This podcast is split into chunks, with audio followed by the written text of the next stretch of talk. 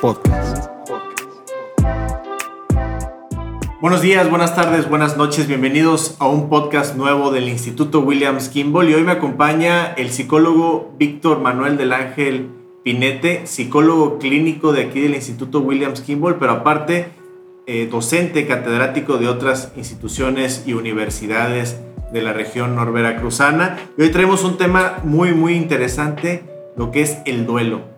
En esta etapa que tenemos de COVID, en donde varios familiares desgraciadamente han fallecido, amigos, conocidos, se vive un duelo de forma distinta, se vive un duelo eh, en el cual pues, no estamos muchas veces preparados a ellos. Y no solamente por el tema del COVID, también con algunas otras defunciones de, de, amistades o de algún conocido, se vive un duelo. Pero para esto este, te doy la bienvenida, Víctor, psicólogo Víctor. Muy buenas tardes. Hola, ¿qué tal? Muchas gracias por la invitación. Pues efectivamente, en esta situación que hemos estado viviendo, se ha vivido mucho el proceso de duelo.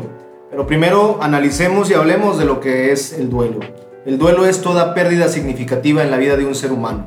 Puede ser desde la pérdida más significativa del ser humano hasta la más importante que puede ser la vida de otro ser humano. Entonces, no nada más se trata de la muerte, sino de la pérdida significativa de algo o de alguien.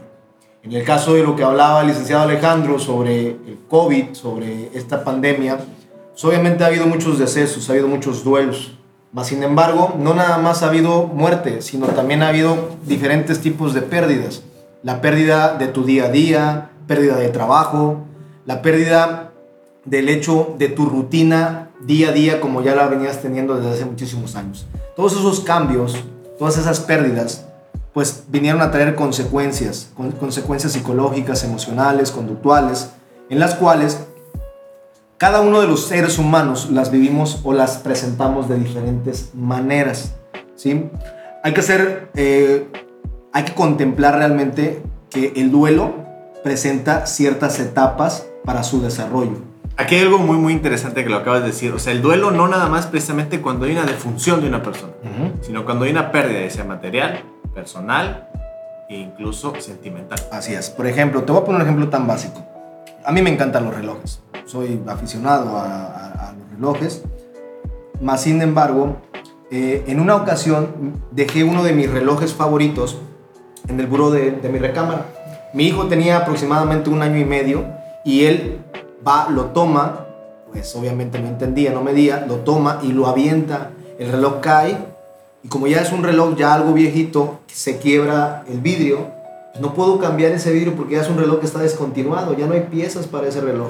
Entonces yo en ese momento sufrí una pérdida, una pérdida muy significativa, a pesar que es muy mínima, pero era algo que a mí me gustaba. Pero el duelo no nada más es por perder un reloj, sino porque tus padres se divorcien, porque te mudes de casa o te cambies de país o de, o de casa o de lugar eh, o de escuela, perdón. Es decir, es toda pérdida significativa en la vida de un ser humano. Interesantísimo. Bueno, vamos a una pequeña pausa. Regresamos con el psicólogo Víctor Manuel del Ángel Pinete, catedrático del Instituto Williams Kimball.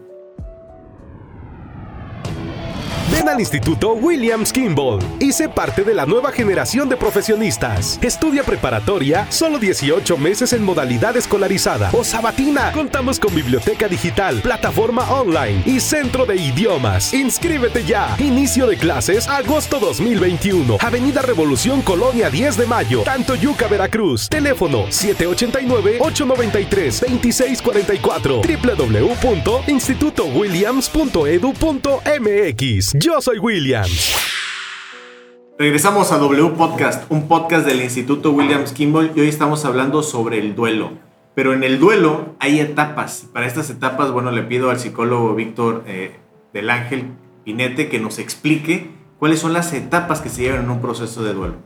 Bueno, pues prácticamente las etapas son muy, eh, muy fáciles de llevar. Número uno, tenemos el shock. ¿sí? Ahorita voy a explicar cada una. El número dos, la negación. El número tres, la culpa. El número cuatro, el enojo. Hay que entender que el enojo se presenta de dos maneras. Mediante la ira y la depresión o la tristeza. Como quinto paso y último está la aceptación. Pero antes, entre, el, entre la etapa 4 y la etapa 5, hay algo que se le llama negociación. ¿Ok? El shock. El shock solamente se vive una sola vez. Puede ser segundos, minutos.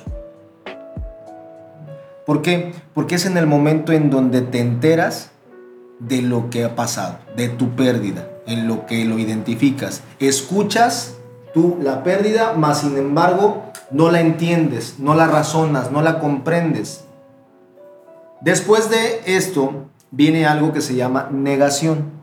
La negación es cuando tú niegas a aceptar la pérdida que ya has tenido, es decir, no lo aceptas. Después de la negación viene la culpa. La culpa es hacia terceras personas, hacia ti mismo o en su defecto hacia algo religioso que es hacia Dios. Empiezas a culpar a los demás de, lo, de tu proceso, de tu pérdida o a ti mismo de no haber hecho algo por no perder eso. O en su defecto a la cuestión religiosa empiezas a culpar o empiezas a responsabilizar a un ser supremo de esa pérdida. Posteriormente a la culpa viene el enojo. El enojo lo podemos demostrar hacia las personas de, con ira, molestia, es decir, estar irritado, molesto, contestar, gritar, tratar mal a las personas, pero también lo podemos representar con enojo. El enojo es ira hacia uno mismo, con la depresión, la tristeza, el estar enclaustrado, encerrado, el no querer saber ni, ni querer hacer nada. Y eso es el estado de tristeza, en la depresión. En la negociación es cuando entra la etapa en donde yo donde yo voy a poder negociar con mi mente, con mi pensamiento sobre cómo voy a aprender yo a vivir, obviamente con esta pérdida. Es decir, sin que me cause un dolor o sin que realmente, eh, o que realmente me permita poder continuar con mi vida sin que esto me afecte. Entonces, cuando yo estoy en esa negociación a nivel cognitiva, me permite poder llegar a algo que se llama aceptación. Pero la aceptación no nada más es decir, ¿sabes qué? Sí, ya, no hay problema. Ya entendí, ya, ya no tengo esto, ya perdí esto. Entonces, ¿qué es lo que hago? Pues ya, ok, ya perdí esto. No, esa no es la aceptación. La aceptación realmente es cuando nosotros ¿sí? aprendemos o decidimos que esto que perdimos ya no va a afectar nuestra vida o no nos va a hacer sentir mal o no va a permitir que nos dañe a nivel emocional. Estas son las cinco etapas del proceso de duelo. Es importante mencionar que hay que llevarlo mediante un proceso terapéutico cuando tú ya no lo puedes llevar a cabo de manera individual o personal. ¿Esto para qué? Para que posteriormente no vengan situaciones cognitivas, emocionales o conductuales que pueda afectar, que pueda afectar tu vida.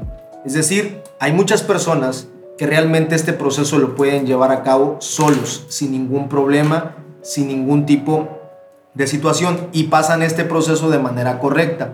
Pero hay personas que no pueden hacerlo. Hay personas que necesitan la ayuda profesional para poder guiar en este proceso al paciente.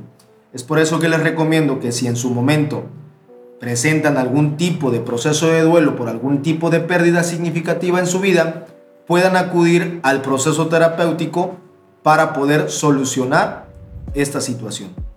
En este caso, cabe señalar que cuando me puedo dar cuenta que mi proceso de duelo está mal llevado, cuando hoy estoy en la negación, pasado mañana estoy en la culpa, dos días después me voy al enojo, Después regreso otra vez a negar o a la negación, me vuelvo a la culpa y así ando entre esas tres etapas que estoy haciendo un proceso circulatorio en donde estoy cayendo otra vez en lo mismo, en lo mismo, en lo mismo y no me permite poder llegar a la negociación. ¿Para qué? Para que pueda yo aceptar este proceso y lo lleve a cabo.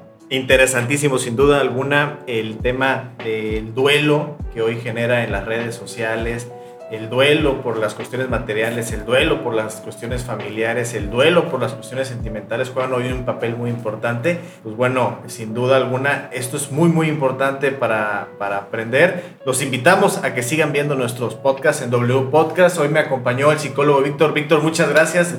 Muchas felicidades por ser parte importante de esta institución educativa y sobre todo por tu gran conocimiento en los temas psicológicos.